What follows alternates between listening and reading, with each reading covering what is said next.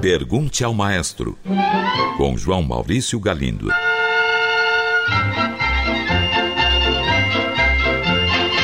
Olá, amigos. Um ouvinte pergunta: O que é o tal do baixo contínuo que os locutores da Rádio Cultura volta e meia anunciam? Que tipo de instrumento é esse?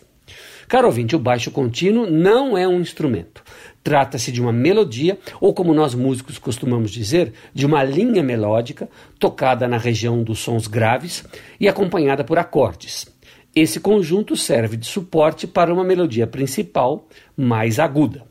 Essa linha pode ser tocada por qualquer instrumento grave, como um violoncelo, um fagote, um contrabaixo, e os acordes por qualquer instrumento capaz de tocar várias notas ao mesmo tempo, um cravo, um piano, um órgão, um alaúde, uma harpa.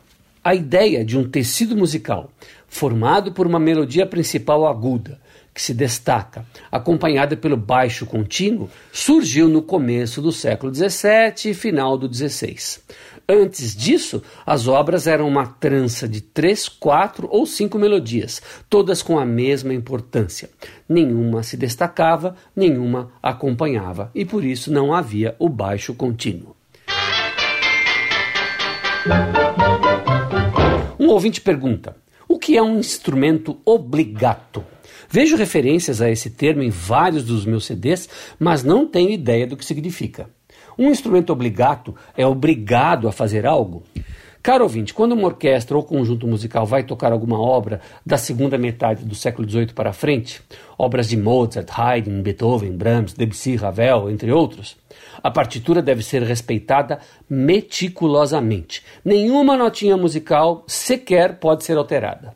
Isso é algo quase que sagrado entre os intérpretes. O mesmo, contudo, não acontece com muitas das obras escritas no século XVII e começo do século XVIII.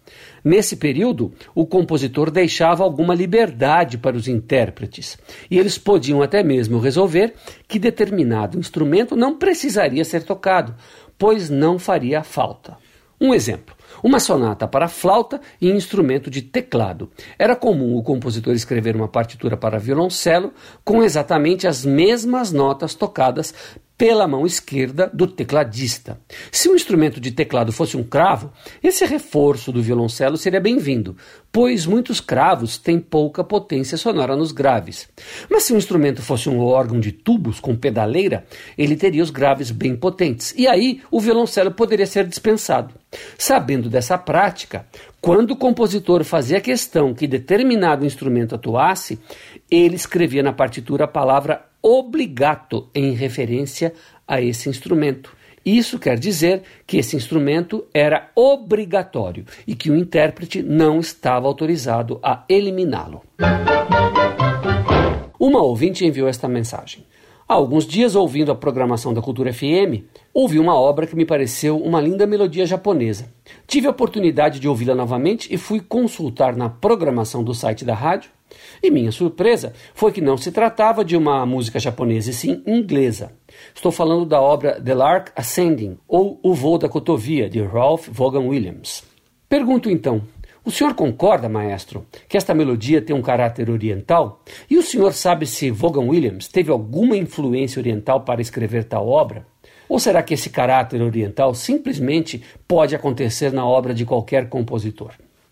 Caro ouvinte, para começar, sim, concordo com você que existe, talvez não um caráter, mas um forte sabor oriental em grande parte dessa peça.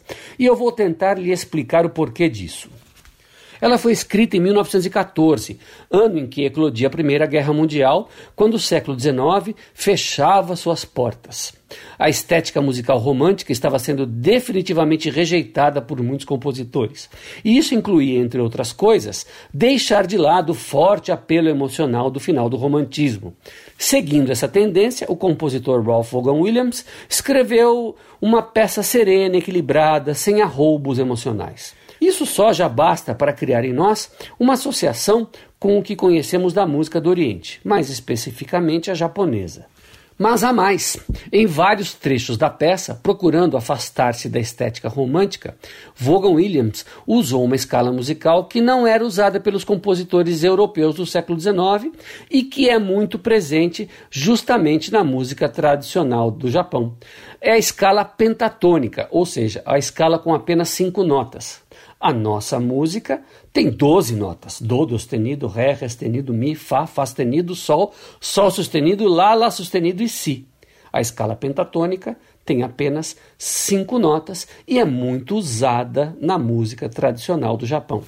Eu acredito Contudo, que o compositor não quis imitar o estilo do Oriente ou imitar o estilo japonês. O que ele quis foi traduzir para sons a poesia do voo da cotovia, subindo, flutuando, até desaparecer no azul do céu.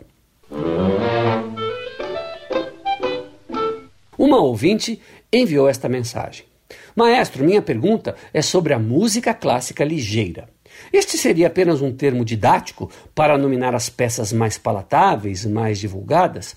Ou há realmente uma sutil diferenciação técnica que as faz caírem mais facilmente no gosto do público? Caro ouvinte, a expressão música clássica ligeira é usada para se referir àquelas obras do repertório clássico mais fáceis de serem assimiladas pelo ouvinte.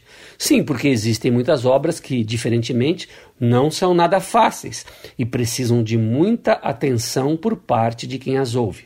Exatamente o mesmo acontece com a literatura. Uma crônica ou um conto são quase sempre muito mais fáceis de se ler que um grande e intrincado romance.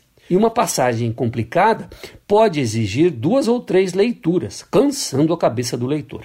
Os bons compositores sempre tiveram muito claro em suas mentes quando estavam criando uma peça ligeira ou uma obra mais complicada. Tudo dependia da necessidade do momento.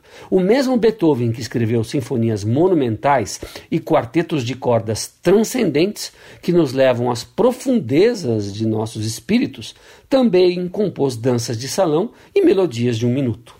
Você pergunta por que determinadas peças caem facilmente no gosto do público. A resposta é: Melodias bonitas, ritmo cativante, harmonia simples e dimensão apropriada, ou seja, nada muito longo. As peças ligeiras costumam ser detratadas pelos mais sisudos, mas elas são sem dúvida muito úteis para abrir para muita gente as portas do infinito mundo da música artística. É isso aí, espero ter respondido. Um grande abraço e até o próximo programa. Pergunte ao maestro. Envie sua pergunta para o e-mail pergunte@culturafm.com.br ou pelo telefone 2182 3222. Cultura FM de São Paulo.